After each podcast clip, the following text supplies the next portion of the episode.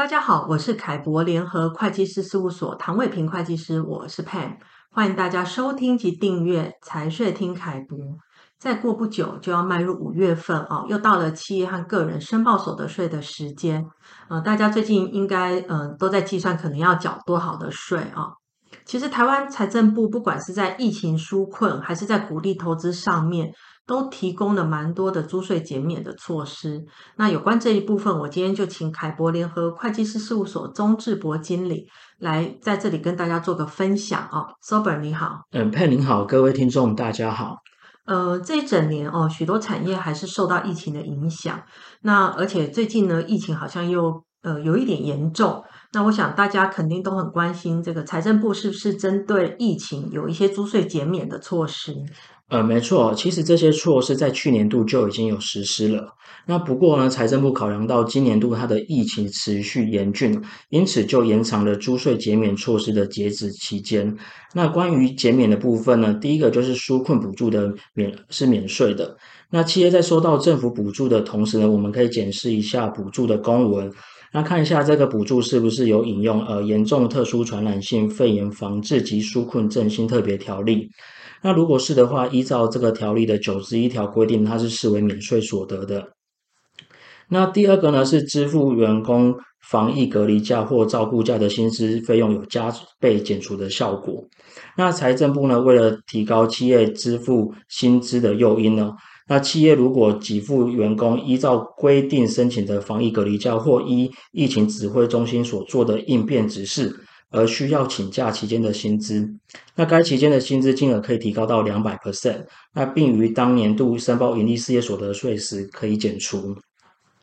那第三个就是扩大书审纯益率打八折的的部分，那企业如果本身它就符合了呃扩大书审的条件。而且，二零二一年度的营业收入净额较二零二零年度或者二零一九年度任一年度减少达三十 percent 以上者，那它就适用纯益率按二零二一年度扩大书审纯益率标准的八十 percent 来计算。了解。那台湾财政部除了呃有提供像刚刚 Zober 说的一些呃针对疫情的租税减免措施以外啊。其实也提供了纳税义务人可以延期缴纳，还有分期缴纳的措施哦。那那纳税义务人可以在规定的缴纳期间内填写申请书，然后跟呃税捐稽征机关申请来做延期或分期缴纳税款。那不限缴税的金额哦，延期的话最长是可以是一年，那分期的话最长呢可以是三年。哦。那我们刚刚主要讨论的都是呃跟疫情纾困有关的租税的措施、哦。那呃跟疫情比较无关的哦，其实我们也来探讨一下、哦，就是呃比如说像为了鼓励企业要投入研发的工作，那台湾财政部也有提供研究发展支出相关的抵减办法。那这部分我请 Robert 来跟大家说明一下好吗？哎，好的。那财政部它有所提供，呃，研究发展支出投资抵减，它主要的适用对象是公司企业。那企业它可以选择就研究发展支出金额的十五 percent 内去抵减当年度营所税，那或者就是研究发展支出金额的十 percent 以内去抵减未来的三年度的营所税。那一经选择呢，它就无法去做变更。那我们不管选择哪一种抵减方式，那抵减的金额最多都不能超过当年度应纳税额的三十 percent。那所以我们在选择当呃要选择是当年度抵，或者是为分成三年来抵的时候，我们就应该去考量抵减的金额它有没有超限的问题。那另外呢，研究发展支出投资抵减，它是呃它是必要事先申请的。那企业如果有抵减需求的话，那应该要在二月一号开始到申报截止日前，也就是五月三十一号，去减负相关申请文件，向中央目的事业主管机关提出申请。那申请后，只要在当年度营所税申报时，那依照规定来填报。那并减负申请文件后送交国税局就可以了。那事后中央目的事业主管机关会将审查的结果去通知国税局。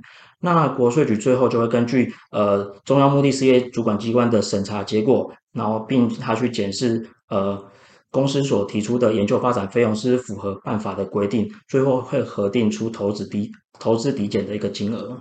了解。不过要适用这个呃研发支出的投资抵减啊。除了是可以呃采用产业创新条例里面的规定之外啊，其实中小企业发展条例呃也有规定哦，这个研发支出投资抵减的部分，那可以跟我们说明一下有什么样的差异呢？好的，那最主要的差异，其实在中小企业发展条例的研究发展支出的投资抵抵抵减，那顾名思义就是针对中小企业。那中小企业是指的是实收资本额在新台币一亿元以下，或者经常雇佣员工未满两百人的公司或有限合伙企业。那第二个差异主要在于研究发展计划的创新程度。那在中小企业发展条例中，仅要求计划具有一定的创新程度就好了。那而在创新呃产业创新条例的则要求被要求计划要具备有高度的创新。那第三个差异则反映在可抵减的研发费用上。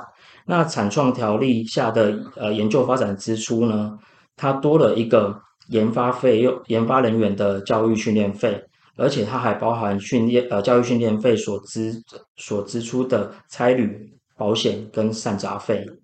了解啊、呃，谢谢周博的说明啊。所以呃建议大家呃最近在计算说可能要申报缴纳多少所得税的时候啊，可以呃检视一下是不是有可以抵减的投资或是费用，然后尽早来做个准备啊。